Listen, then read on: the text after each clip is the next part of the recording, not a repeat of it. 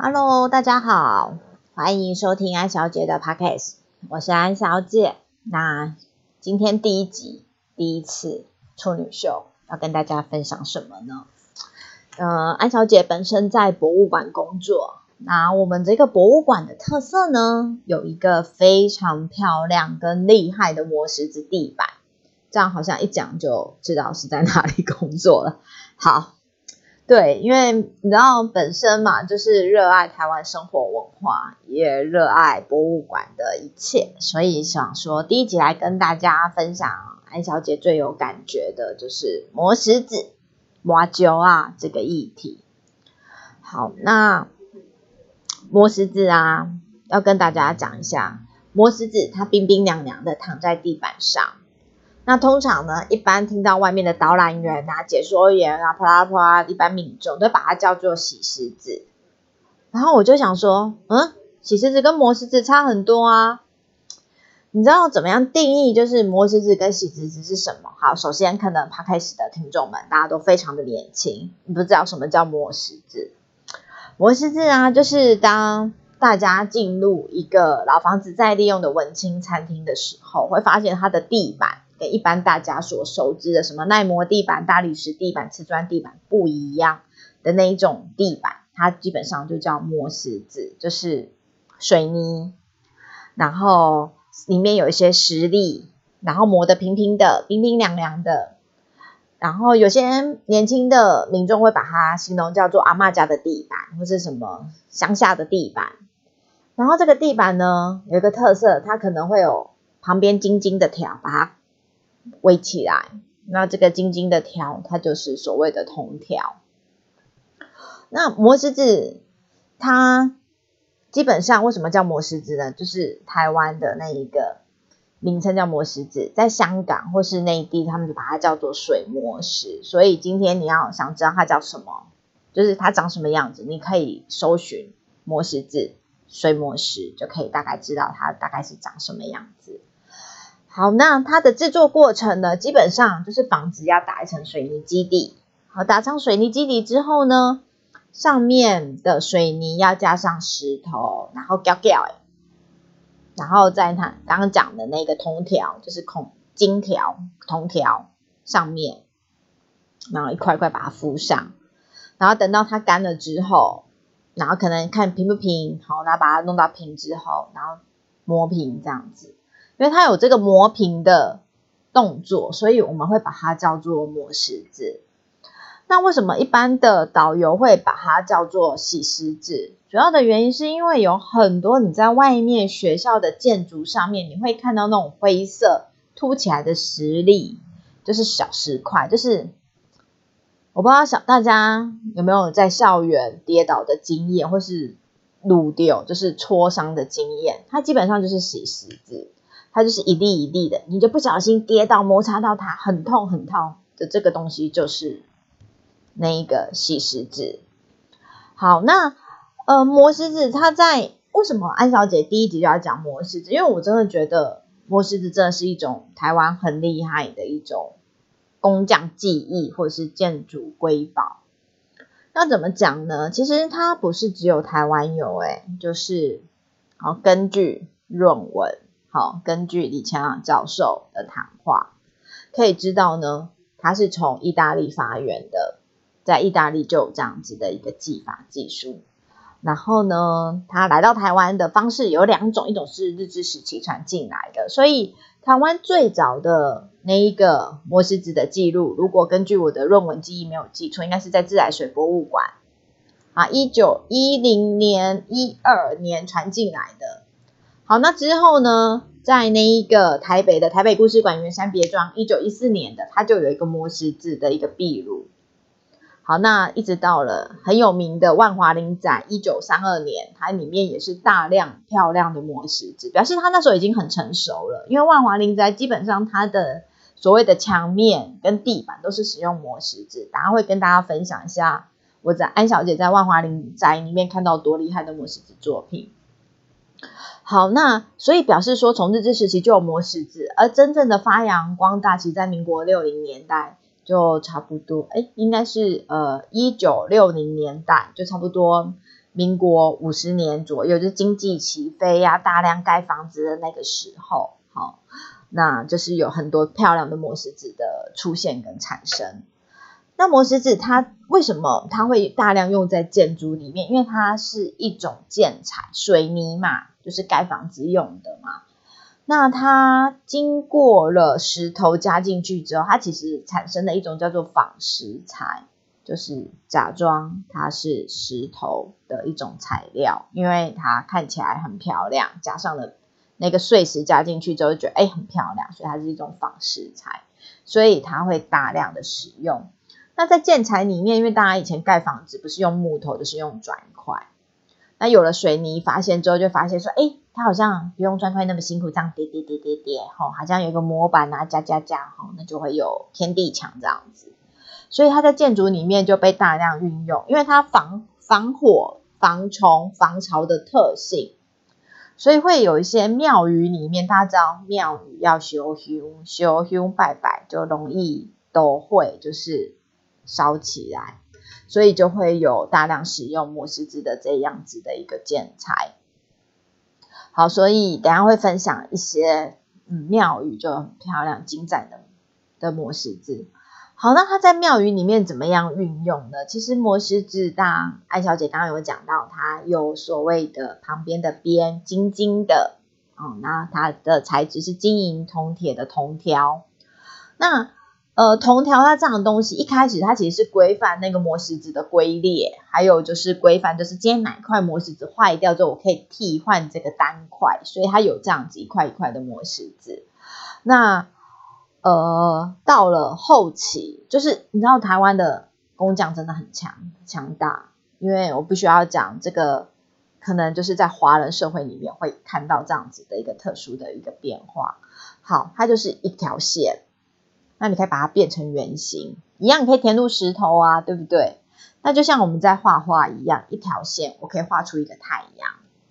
好，那我们画出太阳之后，是不是想在里面涂颜色？例如说，哇靠，今天的天气真的实在是太热太热了，所以我们可能会把它涂成黑色的。然后旁边的这一个万丈光芒，我们可以把它涂成，因为太热了嘛，红色的这样子，有没有很合理？黑色的圈圈，红色的万丈光芒。然后看起来有个党徽还是国旗，长成这样子吼，好，就是这样填色。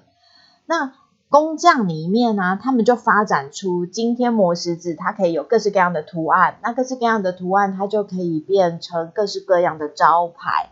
然后包含像在庙宇里面，就是忠孝节义的故事。那在商家里面，可能就是他们的主要行业。例如安小姐服务的这一个博物馆里面，以前是中药行卖人参的，所以它就有老山高丽参的字样，加上一个人参会开花、人参花的这样子的一个图案。那有一些它可能会变成是一个相机，好鞋子，好，那包含因为大家知道，就是经济起飞的那一个年代，屋主嘛，总是会觉得说我今天盖这个房子要自己的一个特色，所以例如说屋主的喜好。有些屋主他们里面，他可能会有一个月兔啊等等之类的。那甚至有民众跟安小姐分享过，因为他的家里爸爸以前是什么？啊，基隆还是宜兰的赛鸽大王，就是养鸽子的比赛的，啊，什么协会的理事长之类，所以他们家有一个非常大的一个鸽子的图案。但每次在安小姐跟这些。呃，民众聊天的时候都会觉得有一种可惜、惋惜，他就会讲，我就说，哎，好啊，那我们可以去你那边拍照吗？因为基于我们对于老房子跟台湾文化的喜爱，我们都会很希望可以尽量收集一些素材。那这时候民众也就会告诉我说，哎，那个房子拆了，哎，我就嗯嗯，就是好，反正谈话的最后结果就是房子拆了，就会觉得非常的可惜。所以你看，大大家就可以知道说，磨石子的这个图案的变化。它基本上跟生活很有相关，因为在建筑里面就可以看到房子，就是房民宅里面可以看到主人的喜好、主人的生活、主人的故事，好，跟磨石子的图案也很有关系。在庙宇里面，它呈现的是忠孝节义的故事。好，不瞒大家说，你知道台湾的一些磨石子的技法，你知道有铜条里面可以填颜色，这个很合理，就是就一个区隔嘛，我可以粉红色、粉红色啊这样子。可是你知道有一些的那一个柱子，或是有一些的磨石子的图案，它没有铜条，诶它一样有颜色的区隔呢。身为一个很喜欢了解事实真相的一个人，我就很想把它敲掉，看看究竟他怎么做。但是不行，好，因为它是别人家的东西，所以我我真的也非常好奇。然后如果有听 podcast 的这个听众们知道你，或是你们家爷爷奶奶是从事磨石子这一行，告诉我可以告诉我说他怎么做吗？我真的非常的好奇，就是没有通条。然后有漂亮磨石子图案的这样子磨石子怎么做？你知道安小姐曾经就是有猜想，因为在磨在石头未干之前，我是可以染色跟填色的。我还想说，它这石头还没有干，就是像画画一样画个画笔，然后就把它变成不一样的颜色这样子。好，那磨石子这个谈谈谈谈到现在，大家一定会很好奇，究竟我在哪儿可以看到漂亮的磨石子？当然，大家现在手机很方便，一边听的时候一边赶快搜寻磨石子，漂亮的磨石子，可能就台湾有非常多的地方有。但是我觉得有几个点一定要推荐大家，如果你有到当地的话，不妨开个车或是绕一段路，特别去看这个漂亮的磨石子。例如台北，好了，台北在双连捷运站有一个永靖寺。永靖庙，好，它有很多很有趣的名字。它的建筑真的很有特色哦，这是中国宫殿式建筑哦。好，进去它的地板上，好，首先说它的外观好，它很漂亮的马赛克砖，好，然后有趣的中国式建筑，地板上有磨石子，它有磨石子的莲花等等之类的。然后再来还有那一个精美的极印庙，好，如果没有记错的话，大家可以 Google 一下精美磨石子，好。庙哈，那他们也有漂亮的、厉害的磨石子。还有一个就是刚刚讲的万华林宅。那万华万华的林宅，它的磨石子在一九三二年，如果没有背错，就是那个年代，一九三一年代日治时期的时候就已经发展出来。他们没有漂亮的装饰，但是他们很厉害的是所谓的天地墙。好，为什么？什么叫天地墙？就是呃，墙面上三 D 空间有天有地，好，右边的墙面，他们没有到三 D，他们二 D 垂直 L 护腰墙壁是用磨石子做的。哎，你知道在一九三一三二年的那个时候，哎，有多难吗？他们没有现代化工具，他必须是用人工去把它那个快要干的水泥把它磨平，哎。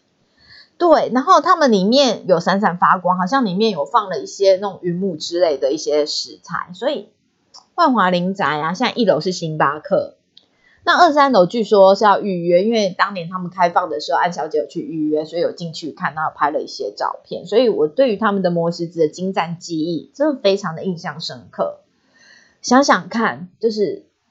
你今天的手垂直写字已经很累了，更何况是哪一个东西去把它磨平呢？所以就是万华林宅的二三楼的这个磨石子，特别是他们三楼就公妈家的一个位置，磨石子非常的强大。好，要去看。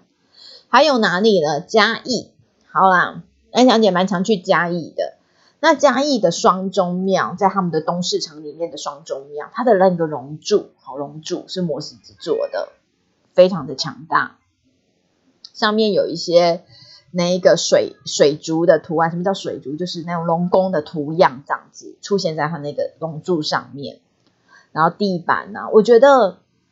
地板的磨石子，我觉得到后期其实有可以用小型的那种打磨机呀，或是金刚石打磨。我觉得地板还好，但是龙柱你懂的，就是你这样拿一个东西，然后垂直的去把它磨平，所以它真的的难度非常的难。然后包含大家都知道寺庙里面的那些忠孝节义的故事，那个人物栩栩如生，所以我就觉得哇，那个工匠真的很厉害。呃，现在的工匠我百分之百保证做不出来，因为铜条的延展性跟弯折的这个曲折度，在当年要那时候的工匠才有办法做得出来。好啦，那除了呃嘉义的双钟庙，还有哪里？科寮的保安宫。我觉得开条保安宫是非常有气质的一间庙，他们的磨石子是粉粉的，然后颜色不会太鲜艳，那就会非常的觉得很安静的感觉，跟刚刚的双钟庙有很大的对比，或者是等下推荐的白河大仙寺有很不一样的感受。我很喜欢去科寮的保安宫，你知道它就是一个呃渔村的一个居民的集中地，大家就围着那一间庙，然后会聊天。那安小姐去拜访的时候啊，那个阿北们都会很骄傲，讲嘿吼，耶香香香走哎啦，就是他们当地的居民就本身就会做磨石子。好，还有哪里？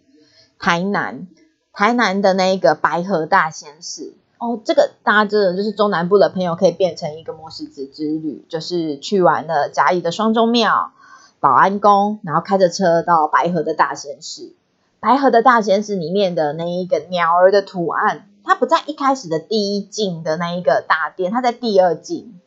所以你到第二进的时候呢，就一定要仔细注意看它墙面上面。我觉得磨石子。台湾的工匠的厉害是他的那个墙面可以做的这样栩栩如生，因为安小姐只要就是你知道工作久了有那一个五十肩那花书手啊，所以就是没有办法垂直这样子做这些事情，所以我都觉得他们在墙面上的图案是当年工匠的就是一生的心血，然后包含几何图形啊。你知道我在看那个论文的时候，我就觉得很有趣。然后我还是印象中还是徐艺红老师写的论文，他就介绍白河大仙是还是忘记还是跟徐艺红老师的口述里面聊到，他就有讲说那个工匠就跟他讲说，他就去找一些什么现代样式、几何样式，哎，就觉得哎这个还蛮有趣的，然后蛮符合现在潮流，他就把它做上去这样，所以它里面有三 D 透视的那样子。那当然，有些在地板上，基本上它是在仿那时候进口很昂贵的石材这样子。好，那台南还有哪里呢？中庙宫，中庙宫里面的磨石子也是非常的精彩。你就会发现说，这些的工匠啊，应该都是南部的工匠，可能就是这这组工匠，所以他们有一些技法其实用的非常的纯熟，有些图案，好，甚至其实台湾的磨石子发展。到后期，包含现在中国大陆，现在中国大陆你去淘宝一样可以买得到磨石子的膜，他们基本上已经发展出类似那种蛋糕盒子，就是那种一个 cookie 的一个盒子，然后里面就是填上颜色，把它磨平这样子，所以那些图案是固定的。例如说，你经常会看到有一些莲花、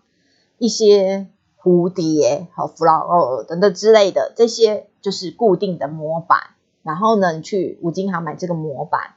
然后把颜色涂进去，然后就可以漂亮的磨石子。好啦，那你知道安小姐的工作就是要做展览。那做磨石子展览的时候呢，就想说去五金行问问看。结果很有趣，因为大家知道原物料上涨，铜很贵，哦，所以之前新闻有什么偷铜线等等之类的。好啦，那所以他们就把那些铜条的这些膜都卖光了，所以现在就是你知道，就是只能复制复刻这样子，所以。可以了解，就是台湾的磨石子的这一个重要性，这个艺术层面上面。那当然，磨石子跟我们的生活真的非常息息相关。以就是安小姐的年纪，今年四十多岁，哎，当然不对哈。好，就是年纪也被知道，就是四十多岁的一个生活经验。摩石子的溜滑梯，基本上是很多小学、小学或是公园里面有的。好啦，那为什么摩石子的溜滑梯会消失？你知道我听过太多种的说法。就是滑得太快也是一种错，好，就是太快了，太滑了，所以磨石子的溜滑梯什么太硬了等等，所以有一阵子磨石子的溜滑梯大量被拆除，因为不安全，家长说太快，小朋友受伤等等之类。但现在什么共融式的这样子的又出现了，所以又有一些磨石子的溜滑梯回到我们的生活当中，所以磨石子跟台湾的一个生活是密不可分的。我觉得台湾有很漂亮的一种生活的记忆，其实就是在这一些微小不足道的这个生活当中。